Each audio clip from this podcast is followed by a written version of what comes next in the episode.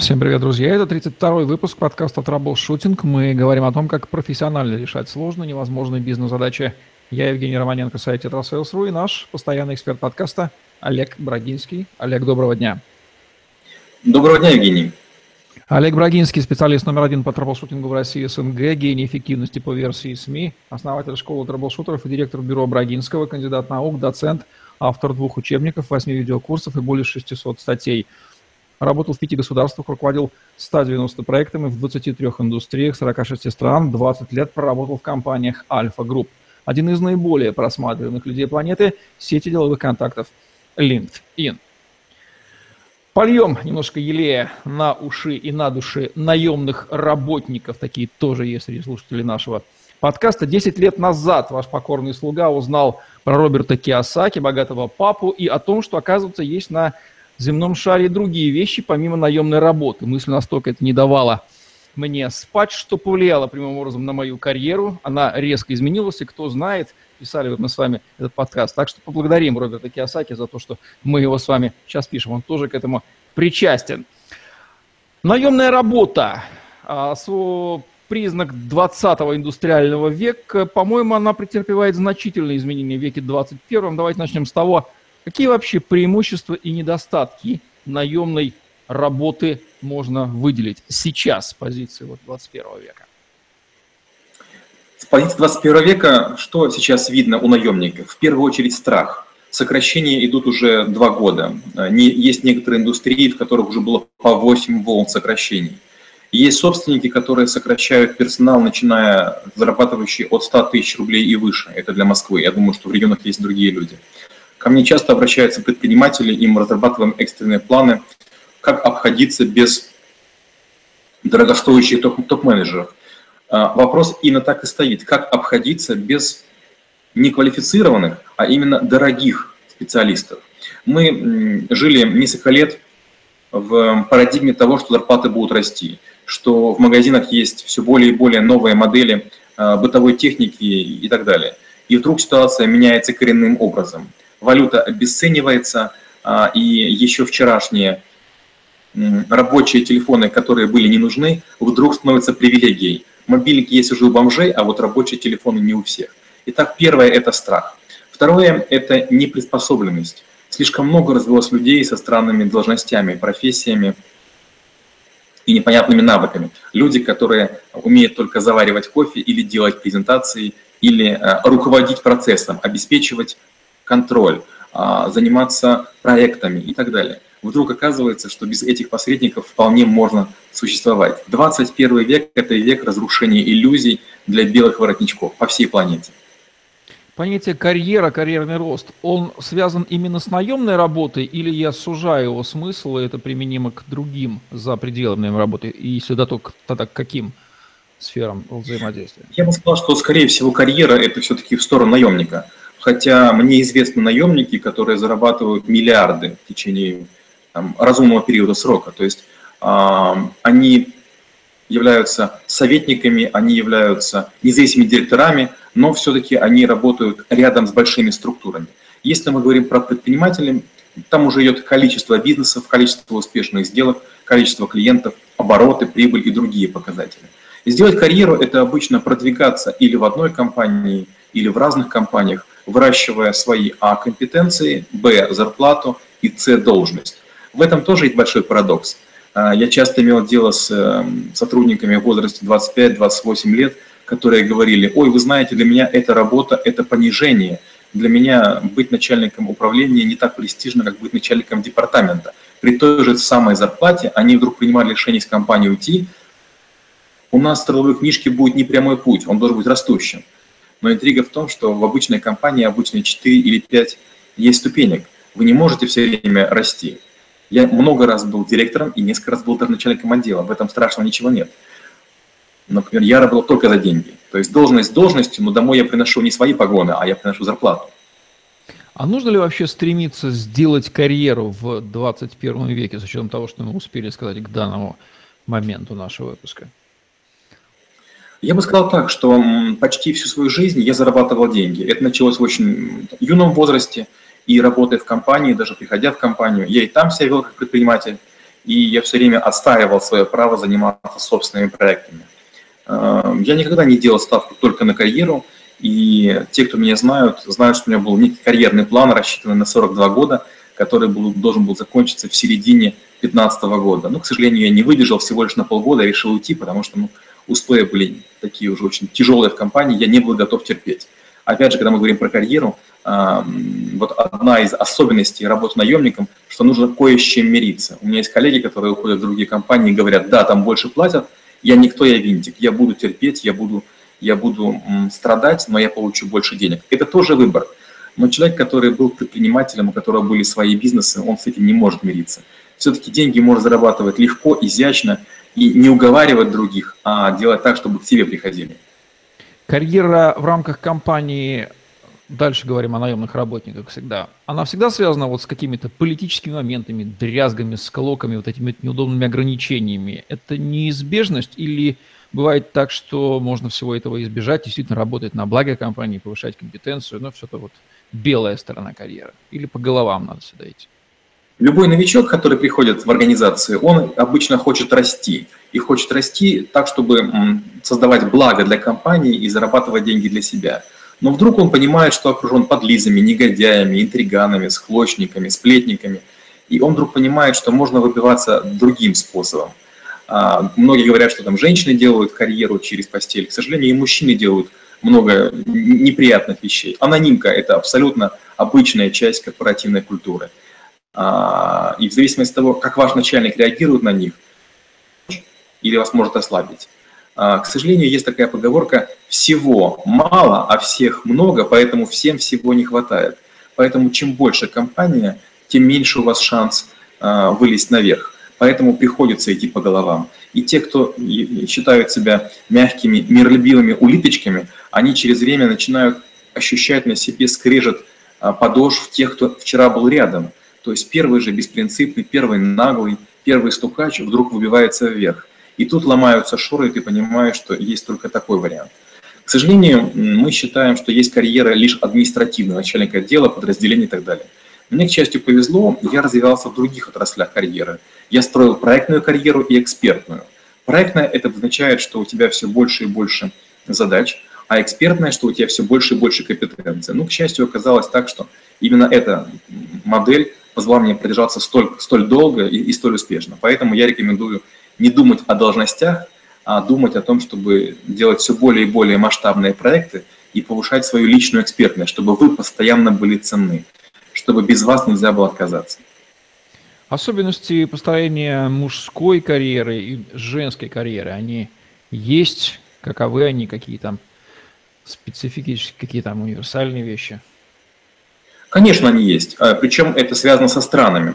Например, если в, Скандинавии, во многих странах э, в милиции, в полиции, в оборонке работают женщины, то на наших территориях это почти невозможно.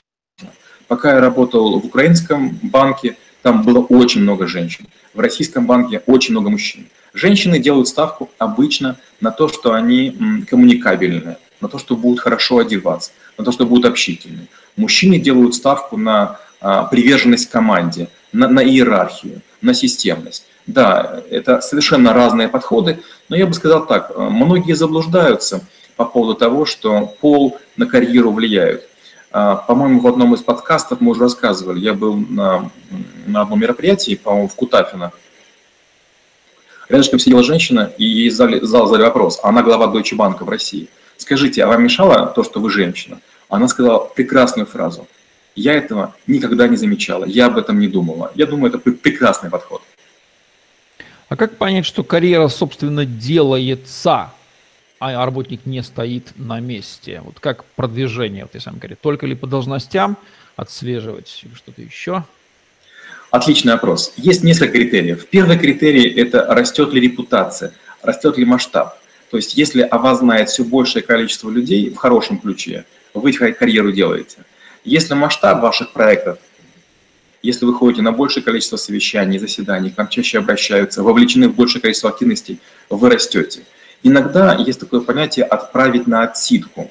Человека повышают должность, переводят в другое подразделение на полгода или на год, ему кажется, что у него все хорошо, он не замечает, как с него медленно снимают обязательства, и он вдруг остается без работы. А потом вызывают и говорят, ну ты же понимаешь, ты уже ничего не делаешь, спасибо большое, дорогой друг, до свидания. Вот тебе грамота, вот тебе зал устроим с овациями, ты нам больше не нужен.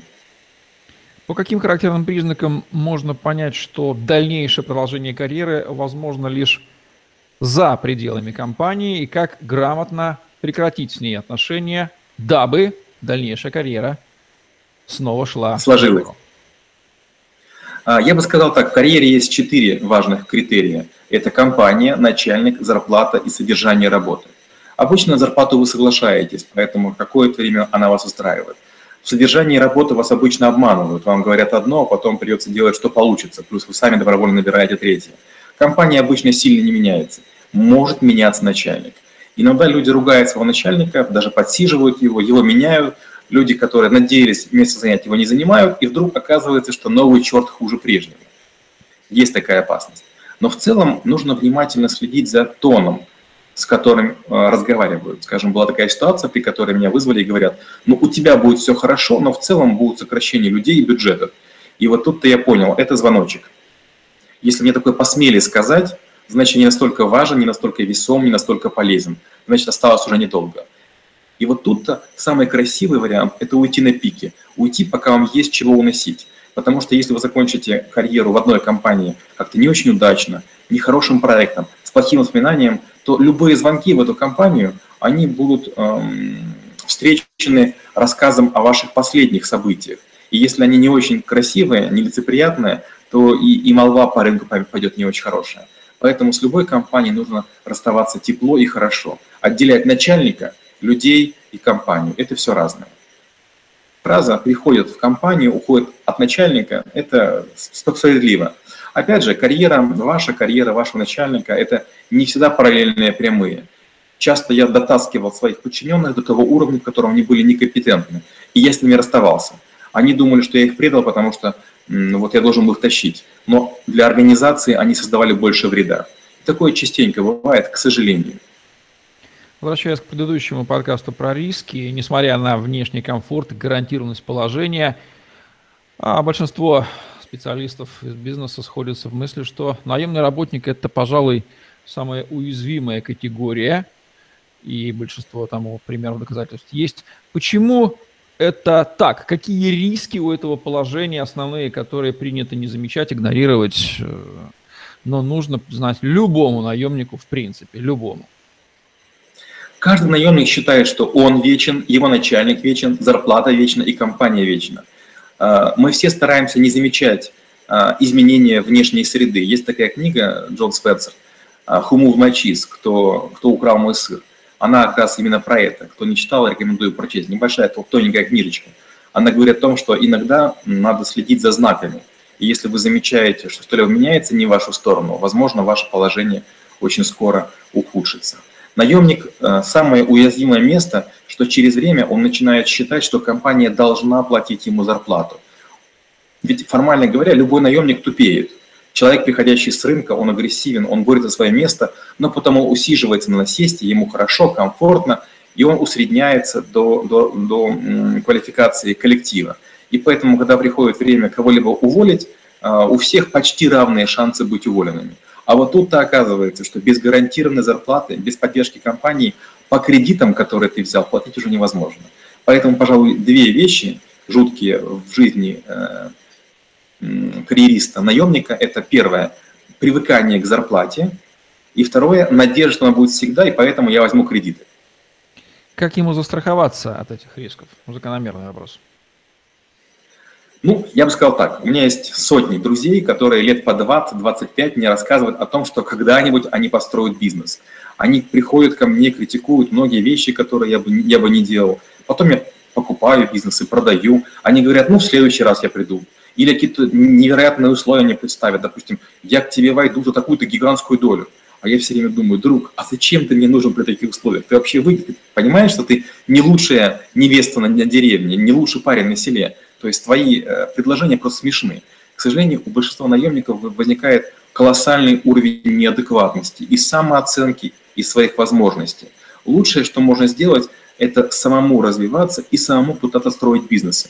Если вы дважды или трижды не пытались строить свой бизнес, не ошиблись, скорее всего, вам не найти общего языка со свободным рынком. Бывает ли такое, что видимая карьера, видимый карьерный рост в рамках некой замкнутой системы организации на самом деле означает деградацию человека, атрофирование навыков, ну, в общем-то, снижение его конкурентоспособности, пригодности в оставшемся за пределами компании мире. Евгений, вы, бывает, такие вопросы задаете, я вам мысленно аплодирую. Это один из таких вопросов. Такое часто бывает. У меня много э, осталось прежних коллег, которые м, длительный срок делали карьеру. В чем опасность карьеры? В том, что на начальных позициях вы нечто делаете руками, а потом вы начинаете делать э, карандашом на бумаге некие эскизы, и вам делают презентации, вам делают доклады, возникают какие-то технические системы, и вдруг оказывается, что формально-то говоря, вы никому не нужны. Вы настолько отрываетесь в космос, ваша связь с коллективом, как тоненькая ниточка воздушного шарика. Обрежь ее, вы улетите, а команде дадут новый шарик. И вот тут как раз многие люди и, и теряют связь с Землей, и так называют, их становятся так называемыми космонавтами. Космонавты – это люди, без которых можно обойтись. Потому что такие люди совещаются, придумывают чего-то, спускают команды вниз, но внизу живые, реальные люди делают не то, что э, эти люди заказали, а то, что дает похожий результат. Поэтому я знаю сотни людей, которые да, занимаются черт знает чем. Многие из них потом теряют работу или уходят, или их выгоняют и вдруг оказывается, что в реальной жизни никто. Такие коллеги есть у меня, которые по 7, по 8, по 9 лет э, пытаются чем заняться, они потом открывают пекарни, они потом начинают заниматься какой-то мебелью, домами, недвижимостью, но постоянно в разговорах под пиво грустят. Вот как хорошо было, когда у меня была машина, ассистент и там кабинет. А почему вообще так происходит, что в компаниях часто люди занимаются совсем не достижением ее цели, а внутренними дрязгами, сколками, политическими моментами, особенно в госорганизациях? И это только для России характерная ситуация или повсеместно в крупных корпорациях такого тоже добра хватает? Ну, к сожалению, наверное, это единственный подкаст пока, в котором я скажу, что, к сожалению, я такое видел везде. В разных корпорациях есть склоки и в индийских, и в сингапурских, и в гонконгских, американских – и в немецких, и в австрийских, то есть вне зависимости от уровня, когда в финских, э, в зависимости от уровня культуры, э, к сожалению, это происходит. Э, причин для этого много. Одна из причин состоит в том, что часто компании ориентированы слишком вовнутрь, слишком делятся тем, что внутри компании есть. И опять же, в каждой компании есть свои стадии. У меня был период, я сотрудничал с компанией Microsoft, так вот у них есть такая шутка, называется 12 фунтов – приходят люди, которые в первые месяцы начинают есть бесплатную вредную еду, пить колу без меры и так далее, поправляются. Второй этап, они начинают э, заниматься спортом, здоровый образ жизни, качаются и так далее. Третий этап, они начинают бороться за большие мониторы, за место у, э, у окна, за хорошую парковку.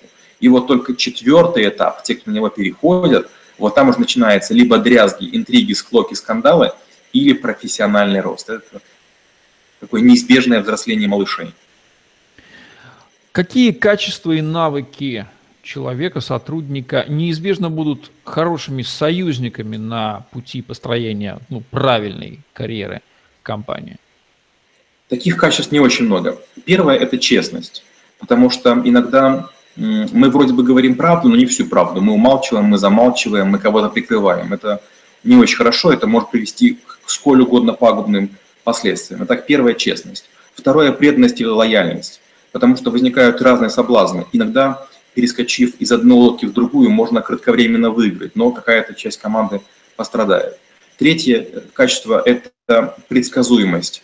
Вы такой же сегодня, как были вчера. То есть не будет ни интриг, не будет э, криков, не будет скандалов, не будет фрустрации, не будет слез. Э, четвертое – это, пожалуй, воля. Воля к победе, воля к результату, воля к достижению. И пятое – это выносливость. В том смысле, что еще день, еще ночь, еще неделю, еще месяц вы выдержите. Рассчитываете свои силы, вы не выкладываетесь до полной, и вы понимаете, что вы занимаетесь марафоном, а не коротким спринтом. Вот эти пять качеств, которые я бы сказал, как самое важное для карьеры. Как акционеры в кулуарных беседах относятся к карьеристам? Они-то видят всех их подноготную? Они их используют или не любят? Что вам в этом плане удавалось видеть? Какие отношения? Я частенько и сам акционер, и общаюсь с акционерами. Я скажу так, карьерист – это хорошо. Карьерист – это человек, который в обмен за что-то будет работать. Поэтому глобально карьеристов более-менее честных акционеры любят. Им дают сложный проект без денег. Им дают должность без э, подкрепления внешними ресурсами. Их постоянно испытывают. Это, пожалуй, такое продуктивное, сильное, мощное ядро компании – а, другое дело, есть гадкие э, карьеристы, которые всякими силами пытаются проникнуть вверх. Вот этих сдерживают, этих осаживают, этим противодействуют. Можно ли отнести желание сделать карьеру к части мотивации, которую нужно использовать наемного работника? Да, безусловно. Когда я рассказываю о, о массовых специальностях, о типовых ситуациях, когда люди работают по инструкциям, я говорю, что в среднем срок жизни таких людей не очень большой. Во многих бизнесах текучесть составляет от 120 до 50 процентов. И один из способов – это видоизменить карьеру, сделать больше карьерных ступеней, дробнее повышать зарплату, меньше, но чаще. И когда люди видят путь, по которому им нужно пройти, им строится как будто бы псевдокарьера. Не старший, не специалист, старший, ведущий, главный, 4 ступени, а, допустим, 7. И люди вместо трех лет работают 6. Что а, может препятствовать карьерному росту из объективных вещей, не связанных с личностью человека? Таких вещей много. Первое – это негативизм. А, многие люди приходят на работу как вампиры. Злые, уставшие, угрюмые, готовые срываться, которые вот вечно бубнят, недовольны. Это, наверное, первое качество. Второе качество – это неаккуратность и неряшливость. Бывают люди, которые считают, что браслет, ожерелье, э, татуировка на шее, какая-то хитрская оборотка, прическа, усики – это круто. А ради бога, не туда сиди, не, выпендривайся. Сиди в бэк-офисе и будто в каком угодно виде. Ходи в тапочках, но тогда не, не мечтай о клиентах и больших бонусах. Следующее – это то, о чем мы говорили – стукачество, непостоянство. Ведь в чем проблема? Если вы сегодня на одного настучали, есть гарантия, что завтра вы на другого настучите, в том числе на меня. Поэтому таких людей сторонятся. Следующая вещь – это явная борьба за положение. Все-таки компания хочет, чтобы каждый делал свой вклад. Или картошку чисть, или морковку, или лук, но делай полезное что-то. Но если ты целыми днями только занимаешься тем, что выбираешь себе лучший нож или место у окна, ну, скорее всего, тебе не о пути с нами. И пятая вещь, которая мешает, это распространение слухов, сплетен. Это, знаете, вот попытка деформировать информационную среду создать напряженность, внести раскол. Вот пять качеств, которые, я сказал, мешают карьере. Под финал еще раз зацементируем. Какие основные тренды в отношениях работников, работодателей на лицо, прям очевидно, в 21 веке, и какие с этим, с этим рекомендации Олег Брагинский даст три железобетонные наемным работникам всея Руси, дабы не разочароваться? Первое, что нужно делать, нужно стать незаменимым и ценным кадром том случае, если вы незаменимы и ценны, вам будут зарплату повышать, вас будут удерживать, вас будут обхаживать. Станьте человеком, без которого тяжело, без которого сложно, неудобно и некомфортно. Это рекомендация номер один. Второе. Пробуйте строить свой бизнес, пытайтесь, ошибайтесь, используйте время получения зарплаты для того, чтобы попробовать какие-то бизнесы. И третья, важнейшая рекомендация. Вот это оплачиваемое время для достижения результата, чтобы не быть уволенным в первой, второй волне. И это же время тратьте для самообразования, для повышения своей квалификации. Ходите на конференции, пишите статьи, выделяйтесь, выпендривайтесь, пускай, пускай за вас другие борются, пускай вас приглашают. Не ждите того, что вас уволят. Ну что же, отличные рекомендации. Я думаю, что наемные работники в душе это все понимают и слышать это очередной раз от специалиста по траблшутингу, который решал массу задач, в том числе и личных, и в бизнесе. Это большая ценность. Спасибо, Олег. Будем завершать наш сегодняшний выпуск подкаста «Траблшутинг», где мы говорим о том, как профессионально решать сложные, невозможные бизнес-задачи. Олег Брагинский, Евгений Романенко были с вами. Лайк, комментарий, TetraSales.ru, YouTube, Podster, хэштеги Олег Брагинский, тетрасейлс, помощь вам в поиске контента в интернете. И сегодня все. Всем отличного дня. Оставайтесь с нами. До новых встреч. Всем пока-пока. Спасибо и до встречи через неделю.